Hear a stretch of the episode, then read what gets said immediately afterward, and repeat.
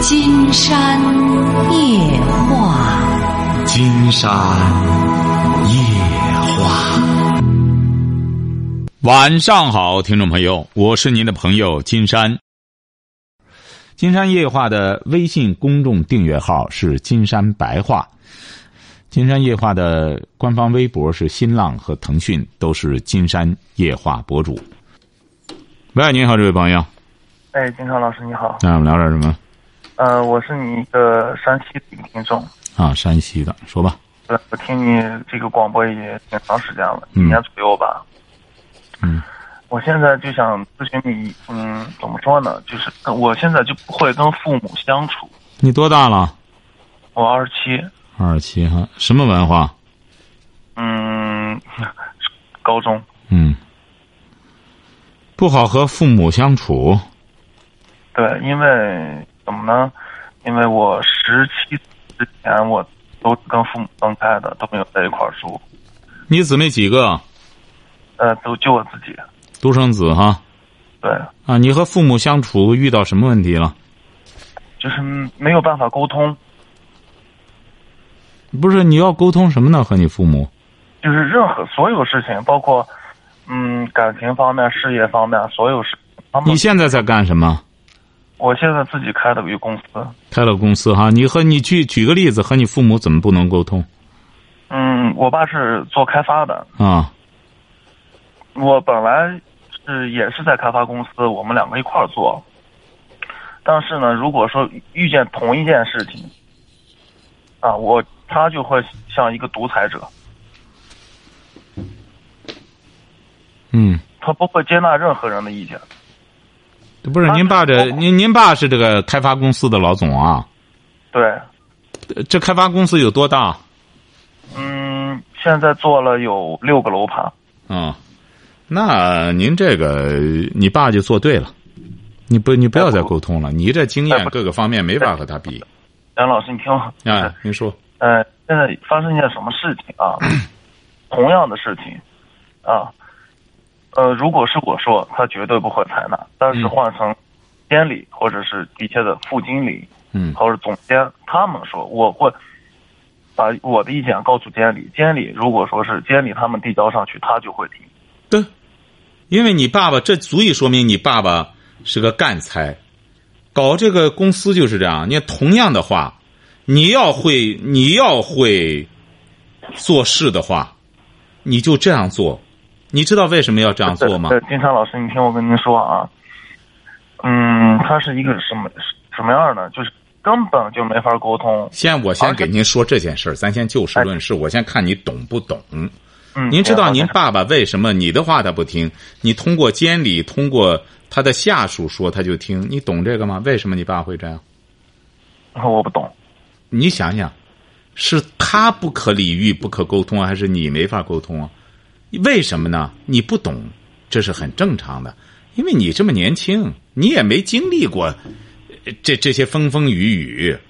你爸爸这就说明很会当官儿晓得吧？你要看点历史书，你就晓得了，晓得吧？你要看点历史书就晓得了。嗯你知道吗？因为我给你举一个例子，我去举一个大家最熟悉的皇帝李世民，你应该知道吧？对，哎，你看李世民，李世民有多少儿子？他儿子说话他听谁的？谁的都不听。他那些儿子只好怎么着呢？去找那些大臣，哎，有的去巴结房玄龄、房玄龄啊，或者有的去干什么？这叫什么呢？这就叫国有国法，家有家规。你比如说，你爸爸就很明白，你是他儿子，你在这公司又没有什么职务，你或者说，要么我就应聘到你这公司，我要干个什么职务，因为他这个公司很规范了，他又有监理，他又有副手。你所以说，你这个事儿不能挑剔，你不能说，你凭什么上来说他就听你的，就是光以儿子的关系。哎，不是不是，你这不就是家族化了吗？有事？老哎，不是不是，金山老师，不是，我就给您说这件事儿，你爸爸做的是对的，你做的是不对的。咱就事论事的话，这个事儿你爸爸没做错。哎，不是不是，金山老师，我听你听，明天我跟你说啊，它是一个什么事情？就是前两天我为什么我自己现在我自己出来开公司，我不我不跟他在一起，就是因为前前一段时间，嗯，发生了一件事情，就是在工地上，我去工地视察，我我的确也在公司任职，你任什么职啊？我是一个项目部的一个总经理。你你你下视察什么？您用词您是不是有点过分啊？你还视察？呃你不就去看看吗？哎，不是这个，真不是。我在工，我在也，我我也在这个建筑行业里面也做了七年左右。不是，您就做24七年，你也不能叫视察呀。用词有点大，啊，对对对，哎，用词有点点大，有点用，也可以说用词不当。对啊，呃，这可以这么说吧。但是它是的确，它是发生一件什么事？那发生什么事儿吧？这这一个项目，这个项目啊，本来是我在做，我全权负责。它的确已经就是开始运行，开始操作了。您简明扼要说怎么着吧？简明扼要，发生什么事儿？我让我底下的人去做一件事情，啊，我爸过来以后，直接就直接否定，就说你这样不可以，不行。啊，怎么了？但是那个项目是我在负责，你在负责，要他不是你爸爸呢？你到一个单位，你去试试去，那就领导来了就不你负责，你不是在他的下属之下吗？你看，你还是在仗着他是你爸爸。你想想，这位小伙，你这个仗势欺人的这个心态不好。仗势，你不欺人的话，老仗势，他是你爸爸，呃，我没有在仗势，不是我们是不是他就是作为一个老总，他就给你否定了，你又怎么着呢？你只是个项目部的经理，有什么不对啊？是不是？我们现在在沟通，怎么和你这么难沟通呢？怎么说呢？对不对啊？他今天要是你应聘到或者山西一家地产公司，你到那之后，你是个项目部经理，老总来了跟你说这样不行，否了你，你还和他理论去吗？怎么不行啊？我负责，你负责，我可以把你免了，你这个负责。不是金山老师，你看还不是呢？难怪你这个你这个孩子，我发现真是油盐不进，还不是呢？你怎么老这样回答呢？哪点不是啊？金山说的这个，那个对不对你这个转折不要老用不是，就是说你这个事儿，你爸爸这样做没有什么不对的，嗯，他对自己的孩子更严格要求，这就说明他很聪明。您听我跟您说啊，啊。可以，嗯，就是我从十七岁来了以后，到他们来了，你这历史不值得谈。你啊十七岁你怎么老在摆你这个什么呢？你你不就是二十七岁吗？现在您听我跟你说啊，干嘛？到现在就是我们就之间就是不管任何事情根本没法沟通。现在很多这样的父子，为什么呢？就是因为在金山这边，很多像像您这样的孩子还不错呢，有一些直接就崩了。为什么呢？就是现在很多父子之间没法沟通，就在于很多年轻人过分的刚愎自用，哎，总按照他那个理来干什么？你比如叫到现在吧，我们就事论事，这位小伙，我可没有什么偏见，金山没偏见，嗯就这两件事儿，就和你很难沟通，你不听道理，关键是第一个，你看，你看我，怎么和你沟通啊？不是，您先跟我呃，先让我说完好吗？我还没说完，你就要说。你这个，你到哪？你到一个单位去，他开了你，一看连规矩都不懂。不是我，你听我跟你说，金昌老师，我从自从跟了我父亲以后，我从来都是逆来顺受。我每次，我每天我都要兢兢业业的在做做事情，我不会跟他顶一句嘴，您懂吗？这有什么？这有什么不对的？你当晚辈的就该这样，他管的你还是不行。我理解。他管的你就没能上个大学。我的我的人生一直在他的手里把握着，我要他他在替我规划我的人生，您懂吗？我现在我想追求我自己的生活，你不是现在已经追求了吗？你不是已经自个儿开公司了吗？我自己开公司，我有我自己的事业，所以说我现在活得很很踏实，我我很舒服。对呀、但这不是你对着话筒讲话，对着话筒讲话，对着话筒讲话。啊，他们毕竟是我的父母，您知道吗？我我不想把我们的关系弄得那么僵。不是怎么了？你现在不是自己看干很舒服了吗？已经。对。啊。但是你我这样说吧，我可以做任何事，但是我不想让我父母受到任何一点委屈，哪怕我自己受再大委屈都可以。不是你父母受什么委屈了？现在你自个儿干。我现在自己干，我每天就是怎么说呢？我爸又让我回公司，又让我回他。你对着话筒讲话，对着话筒讲话，要不然听不清。现在。我我我在对着话筒讲话。你声音越来越小了。金山老师，您您听我跟您说啊，现在我的父母让我回他回再回公司，回他们的公司去上班去工作，让我一直留在他们身边。就包括我找对象，都是他们帮我安排。你现在给金山打电话什么意思吧？我就是想，怎么可以把我跟我的父母可以心平气和的把事情解决掉，就 OK 了。嗯，我觉得你不用什么心平气和的解决掉，你可以，你你得读点书，你看看历史上很多这种情况，就是当然咱将大比小吧，很多那种你比如说是这个高官的孩子，有的时候包括帝王，我们就不说高官了，你看历代这个帝王之间。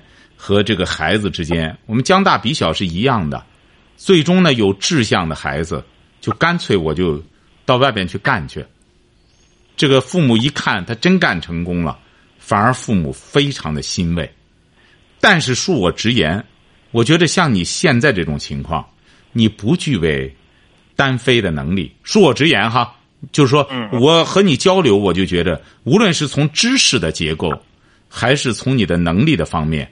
我都觉得你不具备这个创业的能力，尽管你说你从十七岁开始干，干十年了，你不具备这个能力。为什么呢？你想听吗？想听。因为你本身是独生子，你首先相信你爸妈妈是爱你的吧？相信吗？我不相信。你觉得他们不爱你？对。哦，那你要觉得他们不爱你的话，我就觉得你就更没有顾虑了。你就干脆告诉爸妈，我已经有能力了，我自己干，我不回去，我就自己在外面干，我一定要干出个样子来让你们看看。我也不因为你们也不爱我，我也不想再再干什么，我也不想惹你们生气，我就自己干。您知道，就是挺长时间了啊，我就感觉父母这两个字啊，爸爸妈妈。它只是一个代名词，只是一个名词，就没有任何感情掺杂在里面。你为什么没能考上大学？你是没考上大学还是怎么着？上完高中了吗？上完了。你为什么没上大学呢？因为当时怎么说呢，也是不想上，真的是不想上。参加高考了吗？参加了。参加考多少分？考了五百九，我不信，真的，我直接说我不信你，你考五百九你不上大学，不信。我我首先不信。第一点，金昌老师，您听我跟您说吧，您说吧。知道我为什么不想去上大学为什么不想上？因为我的大学都是他们安排好的。什么？我的大学都是他们安排好的。嗯，那只能说明你你确实不行。您这孩子。你既然这么有骨气的话，你出去干去。你整天还回来和父母矫情什么？您就自个儿在外边干就行。我我就不回去。矫情啊！您我跟您说，因为毕竟我父母年龄现在也挺大。哎，不不不不，你别拿这个说事儿，拿这个说事儿得气得你妈晕过去。你上大学你都不上，你怎么不考虑你父母年龄大？你说话自相矛盾。现在这什么事儿这么？你现在又这么轴，连点灵活性都没有。你不找对，你说你爸妈不给你找对象，要给你找对象，你自个儿找不就得了吗？对，我跟你说，金昌老师，如果说啊，您现在说话就有点怎么说呢？您就不能说是我油盐不进。现在我感觉您说话就有点偏激。怎么偏激呢？哪一点偏激？您说可以，我我就可以听您啊啊！一点啊，父母啊，我们没有感情，没有感情基础啊，这是第一点。第二点，我跟我的父亲。啊，我们两个人，我们两个人说话就是那种属于针尖对麦芒那种，对我会忍他，我会隐忍，我不会跟他顶嘴，他毕竟是我父亲。你要您您啊，金山老师，您要先从站在一个儿子的角度考虑父亲。第一，他必须他，毕竟怎么样，他是我父亲，他即使我就是即使我感感觉他不爱我，他对我没有爱，但是他也是我父亲，我也要去孝顺他。您懂这个道理吗？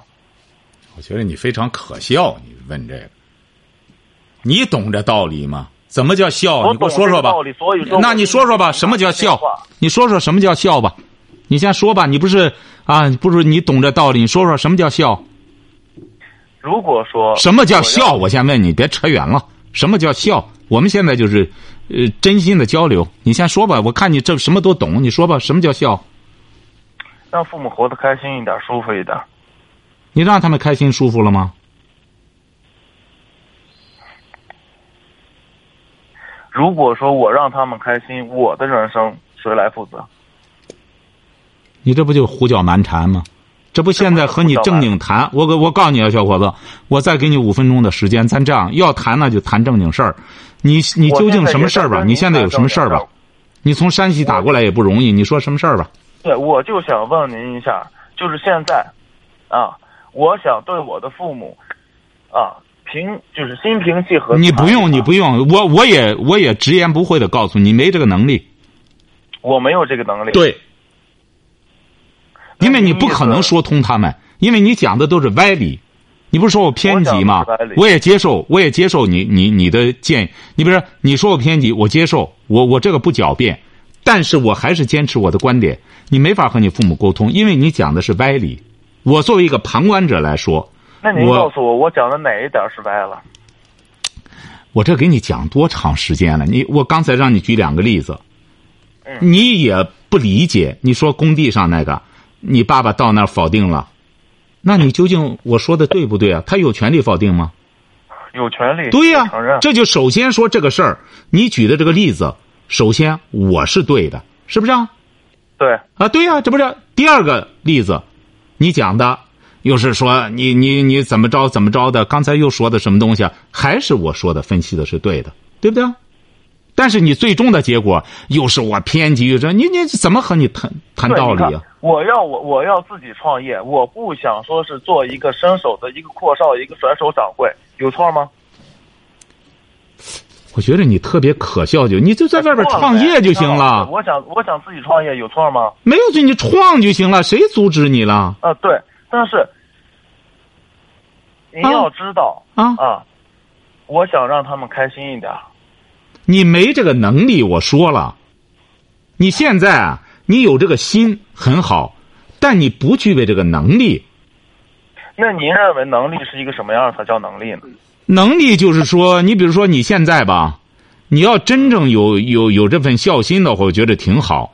你呢，我刚才已经说了，我说本身你到这个份儿上，你爸爸是有责任的，因为现在不是你爸爸打电话，要你父亲打电话，我会和他交流的。现在是你打电话，要到你这个份儿上，但是总的来说，我觉得你还是不错的，不是说和老人这死扛。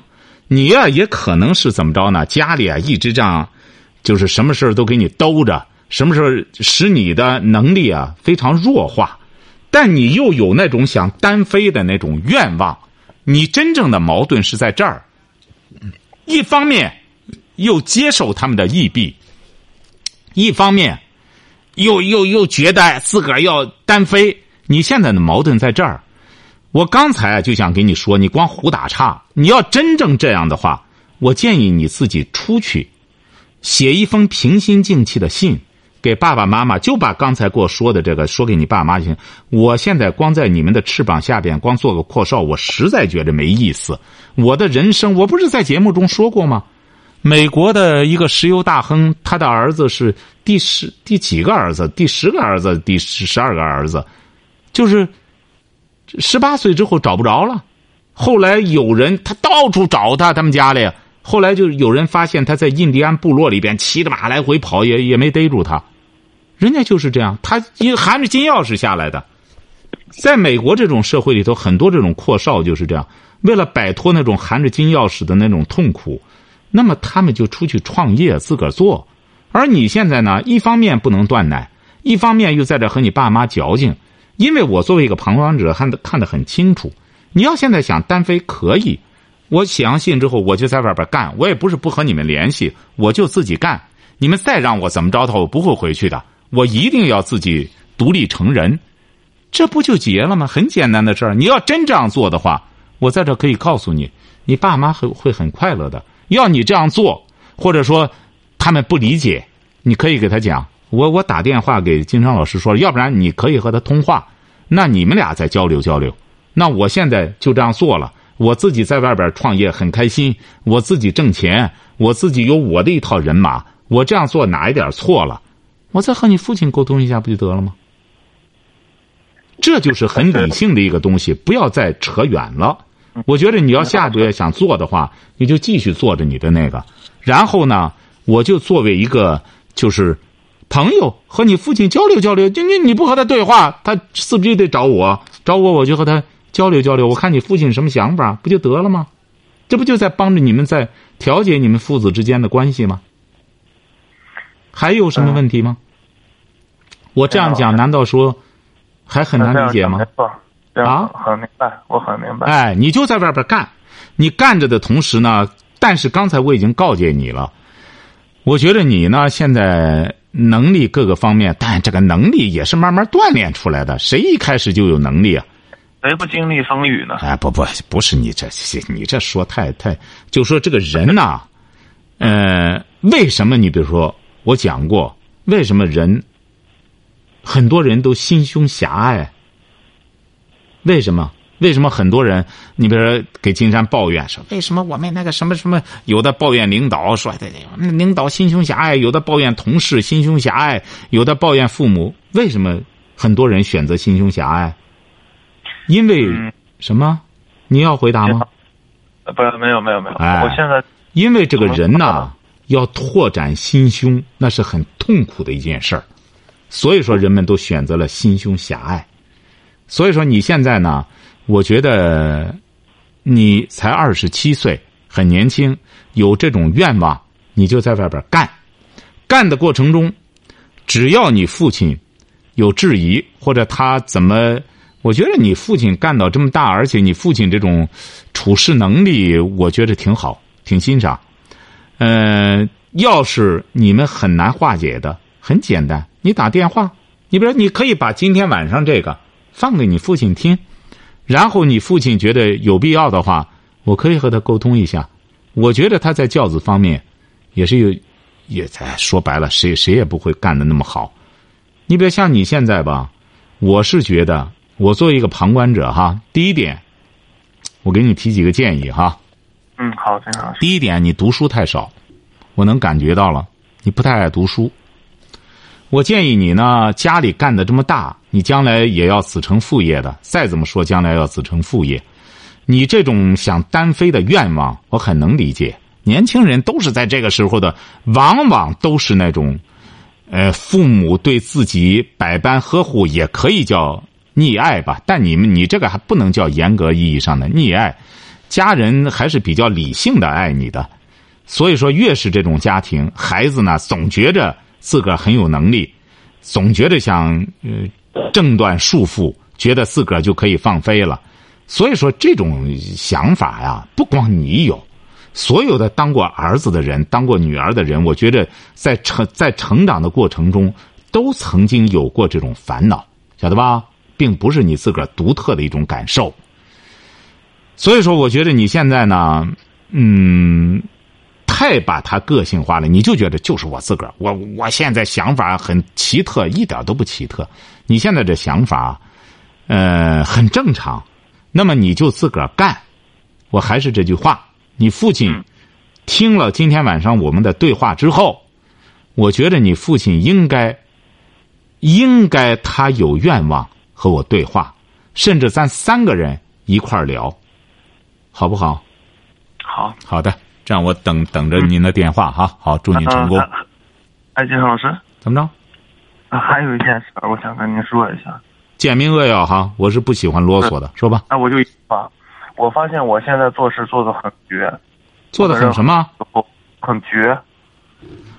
这没个，这现在很多年轻人说白了，你要听我节目，你也听到了，在在现实生活中，你看我那芬达上，多少人就是。在，我现在做公司，我不会给我的所有对手，真的留一点机会都不会给，不不给谁留一点机会？就是我的对手，我的同行。不是不是，您放心吧，您您也你也没那绝，你你到不了这份儿上，我真的好绝。你没有那种杀伐决断的，你现在能缺的就是这种能力。您您这个你要有这本事可以，您净什么叫市场经济啊？市场经济就是这样，击垮别人，这个很正常，这有什么绝的？你干这个，你只要合理合法的把别人挤垮了，那就挤垮了。你只要没违法，哎，所以说，你你看，你老觉得是你的独特感受，市场经济就是这样。你看前段时间。房地产公司这个整顿的时候，你们家搞房地产的，你看多少房地产呃这什么地王都给垮了，是不是啊？嗯。那地王，你看北京的这公开了的三个地王，那地全都长草了。为什么？全是贷款，贷款一干什么以后一收缩应该没钱了，跑了，因为他怎么着，银行这个利息都还不上。所以说这个很正常，你不要认为是你自个儿这个什么。我觉得你呢有这种愿望很好，但是走一步看怎么样吧。我随时关注你，好不好？嗯，祝你成功哈！呃，我我再给你打电话。好嘞，好嘞，好，再见。喂，你好，这位朋友。啊，金岩老师你好。嗯。啊，我遇到我感情上遇到问题了，我想请教你一下。嗯，怎么着？说。就是我有一个姐姐吧，然后，她是，嗯，她是就是。以以前离过一次婚，然后她离过一次婚之后吧，我找了个对象，找了对象，现在已经订婚了，然后我姐姐现在又要离婚，然后我对象谁要离婚啊？我姐姐现在她是找了个二婚，二婚又要离婚。你亲姐姐啊？对啊。就是你就问的你姐姐的事儿啊？呃，现在是问的我姐的事，但是。呃，就是我姐姐离婚，我对象不愿意。不是你对象，你你结婚了？我没结婚，我对我现我我已经订婚了，没没结婚。你对象管得着吗？你姐结婚？后来他说不管了，他说愿意离就离吧。然后他说离了没是没有事他说要是呃，他说要是再找一个嫁出去的话。我永远不想来了，他说我我也不想看他，他说我也不想任何有和他有任何关系，他说我说你们和不和一会没有事儿，他说也不叫也不叫我爸妈和他有关系。不是不是，你多大了？二十三。你二十三，你是什么文化？初中。你这个女朋友多大？她二十一。嗯，她什么文化？